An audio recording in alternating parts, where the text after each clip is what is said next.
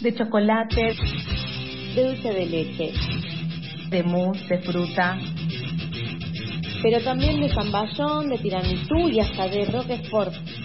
Sí, de roquefort. Técnica alfajores. Una columna sobre la golosina que es nuestro DNI gastronómico.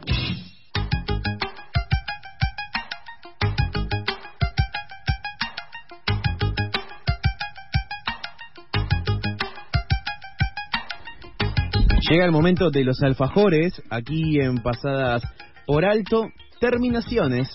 Será el tema de hoy y como decía al principio, toc, toc, toc, toc. ¿Qué está pasando, Pablo Viudes? Aquí Nicolás y Belú López del Río te saludan. ¿Qué tal? ¿Qué tal? Buenos días nuevamente. Sí, vamos a hablar de, de lo que son las terminaciones, en, en este caso los alfajores, pero también se puede aplicar a, a distintas preparaciones de la pastelería en particular y de la gastronomía en general. Mm. Hace unas semanas hablamos de eh, los toppings. Los toppings serían una forma de terminación, pero en este caso nos vamos a referir a lo que son los bordes, los extremos del alfajor y cómo, cuál es esa terminación que le damos con respecto a lo que son las tapas y a lo que es el, el baño. Ok. Primero que nada lo que tenemos que hacer antes que nada los invito a que vayan abriendo los alfajores para que puedan, porque yo les traje seis alfajores distintos con distintas terminaciones para ir graficando un poquito de, de lo que voy a hablar. Como tarea para el hogar. Me gusta. Alfajores de técnica, guion bajo alfajores, de Hurlingham, el mundo, como yo siempre digo.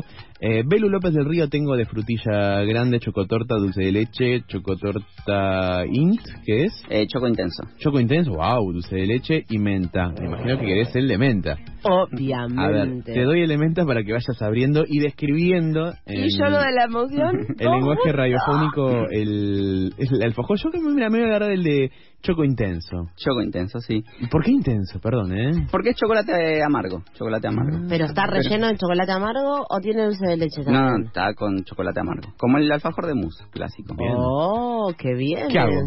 No, yo lo que les pedía es que los abran todos para que vean las, las diferentes terminaciones de cada uno. Estoy en este momento abriendo el... Desplegando un papelito negro, un papelito verde. escucha, bien. Menta abierto. Lo tengo, Pablo Viudes. Habla, ábranlos todos. todos ah, ¿todos? Sí, ah, bueno. Dame que abro el, eh, el de frutilla. Vamos a abrir el de frutilla granizado, papelito rojo metalizado. Toda la producción me mira con cara de, ¿te los vas a comer? Vamos a abrir todos los alfajores. ¿Van a comerse todos los alfajores? Porque este, así, lo quiere, así lo quiere Pablo. Así, lo pide. Lo primero, lo primero que tenemos que determinar es la importancia que le vamos a dar a la estética. Bien. ¿Por qué? Porque cada terminación va a tener su estética diferente y en cada terminación vamos a poder ver, como decíamos hace un ratito, algunos rasgos de la personalidad de, cada pastelero, de cada cocinero, y humildemente, sin título en la mano, voy a diagnosticar cada... Es como un psicotécnico, pero de alfajores. Exactamente, vamos, a, vamos a diagnosticar a los pasteleros de acuerdo a cómo, a las terminaciones que le dan a sus alfajores. Me gusta.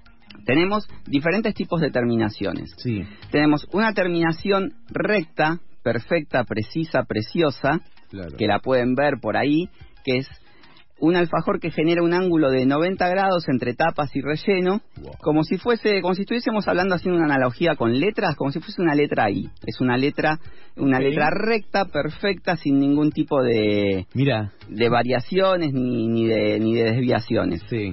Esa clase de terminación la podemos ver en pasteleros. Cuando vos comas un alfajor o un postre que tenga esa clase de terminación perfecta, te vas a dar cuenta que atrás de eso hay un pastelero obsesivo, perfeccionista, un tipo que prima la estética no, no peyorativamente hablando de estética, sino que le da mucha importancia a la estética y también es un poco de, eh, perdón a mis pasteleras amigas y a mis pasteleros amigos, es un poco de ego, de ego desmedido, una demostración de poder. Mirá lo que, lo que yo puedo hacer.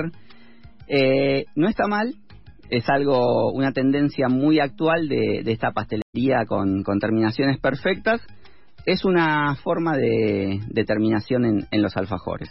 Después tenemos los alfajores con panza, los que le digo yo, en los que el relleno excede, Mm, excede verdad. claramente los límites de la tapa, Acá está uno de super frutilla. Eh, Frutilla no. granizado. frutilla granizado. École, Y se ven las chips en el orden. Sí. Porque ¿Dónde? tiene baño blanco. Sí.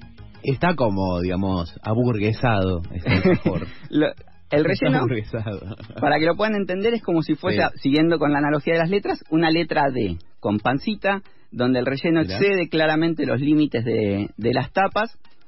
Y acá vamos a, vamos a hacer una aclaración importante. Todos los alfajores que yo les traje tienen exactamente el mismo, la misma cantidad de relleno. Ok. Simplemente que a la vista se ven diferentes. Y acá vamos a traer un concepto del que hablamos eh, en episodios pasados, que Sí. es el del deseo, el de trabajar con el deseo. Si Mirá. yo te pongo un alfajor así con pancita, estoy un poco trabajando tu deseo, estoy haciéndote desear, porque vos lo ves así y decís, wow, esto está explotado de relleno, esto tiene Claro. y tiene la misma cantidad de relleno que el que tiene una terminación perfecta o el que tiene eh, rimbombante, generoso. Claro, podríamos hablar de eh, una persona generosa, de una persona dadivosa, Mirá. de, de alguien que se entrega, que, Dadivosa, qué buen concepto.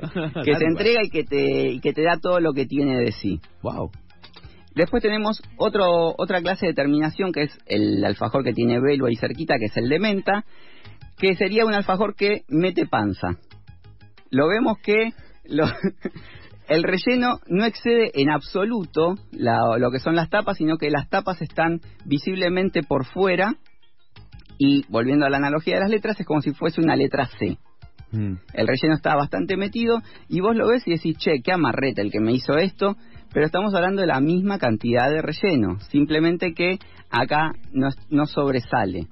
Y podríamos hablar acá de algún pastelero ansioso que no se tomó el tiempo de, Uh. de apretar la tapa y que el relleno salga.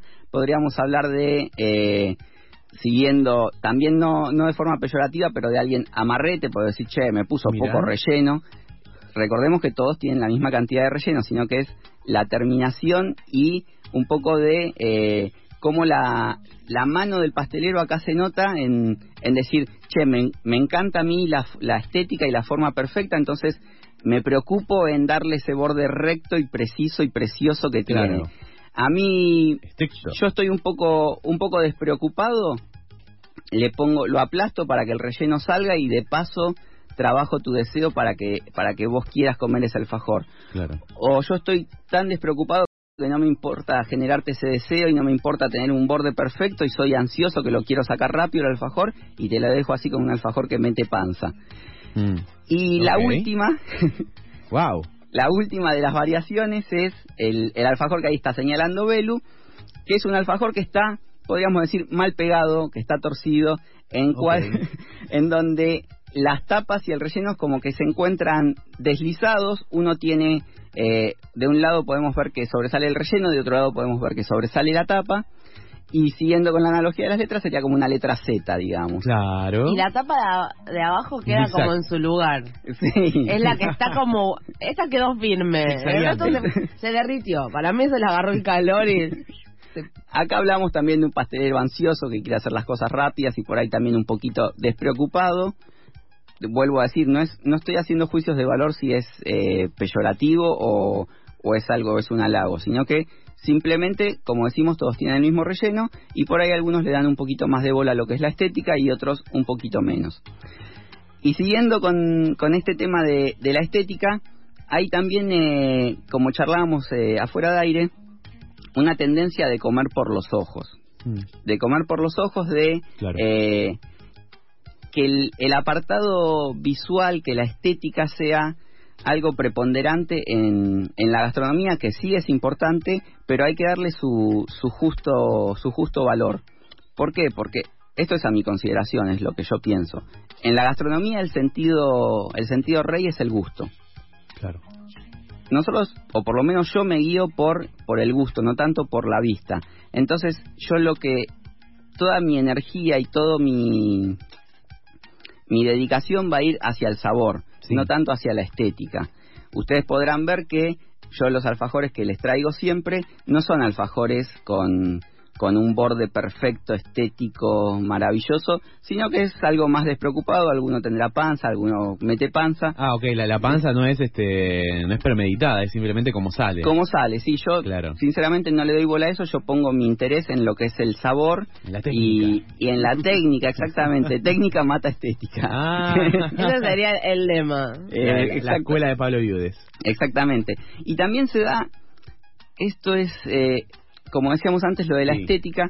Hay una, vos ves a muchos chicos, a mí me ha tocado, me ha tocado trabajar, ahora ya no trabajo en restaurantes, pero me ha tocado trabajar con muchos chicos que recién salen de, de las escuelas y vos los ves súper preocupados como con una especie de psicosis por, por lo que es la estética, sí, esa cosa de, de hacer todo perfectito y, y es algo que viene eh, algo que sale yo creo que sale del mundo de la hotelería después se trasladó a lo que son las escuelas gastronómicas a lo que son los programas de televisión a lo que son los libros de, de gastronomía y pas- pastelería más que, que en gastronomía se ve y a lo que son los posteos de Instagram eh, las publicaciones donde todo se ve perfecto. Entonces los chicos que salen y que recién están empezando tienen esa especie de psicosis por la perfección y por por hacer algo estéticamente perfecto cuando no es tan importante, como decíamos antes, el sabor es más importante que, que el apartado visual.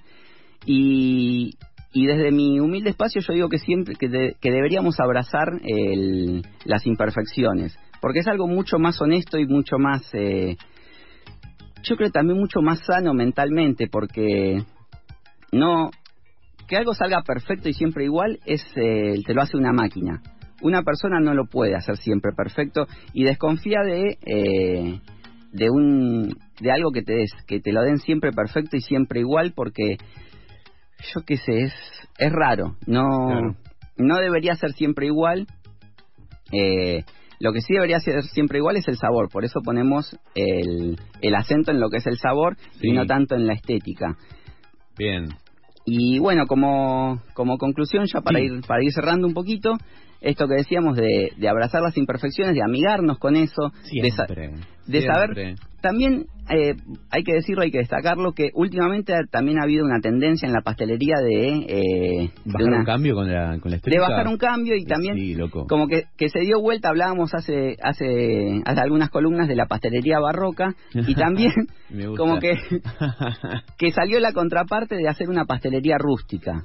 Claro. Si, si han ido a cafés o alguna pastelería, habrán visto que también, que ahora como que pasó un poquito la, la moda esa de la perfección y ahora hay más una pastelería un poquito más rústica. O sea, conviven las dos. y claro. Siempre digo, si vos podés hacer algo perfecto estéticamente y que visualmente sea impactante y que además tenga sabor y esté bien cuidada la técnica, eso es, eso es ideal. Pero no siempre se puede y hay muchos Claro. que en pos de la perfección se olvidan del sabor. Y para, para cerrar, Sí. quiero cerrar con una frase, sí, que leí hace, hace un tiempito en, en un libro de aforismos chinos y me quedó, me quedó un poquito, un poquito bien, bien marcada, Bien. que decía más o menos así, voy a tratar de, de parafrasearla, me puedo llegar a olvidar un poquito de alguna que otra palabra, pero decía de la siguiente manera, todo aquel que pretenda transitar el sendero de la perfección, frustración será el único destino al que llegará.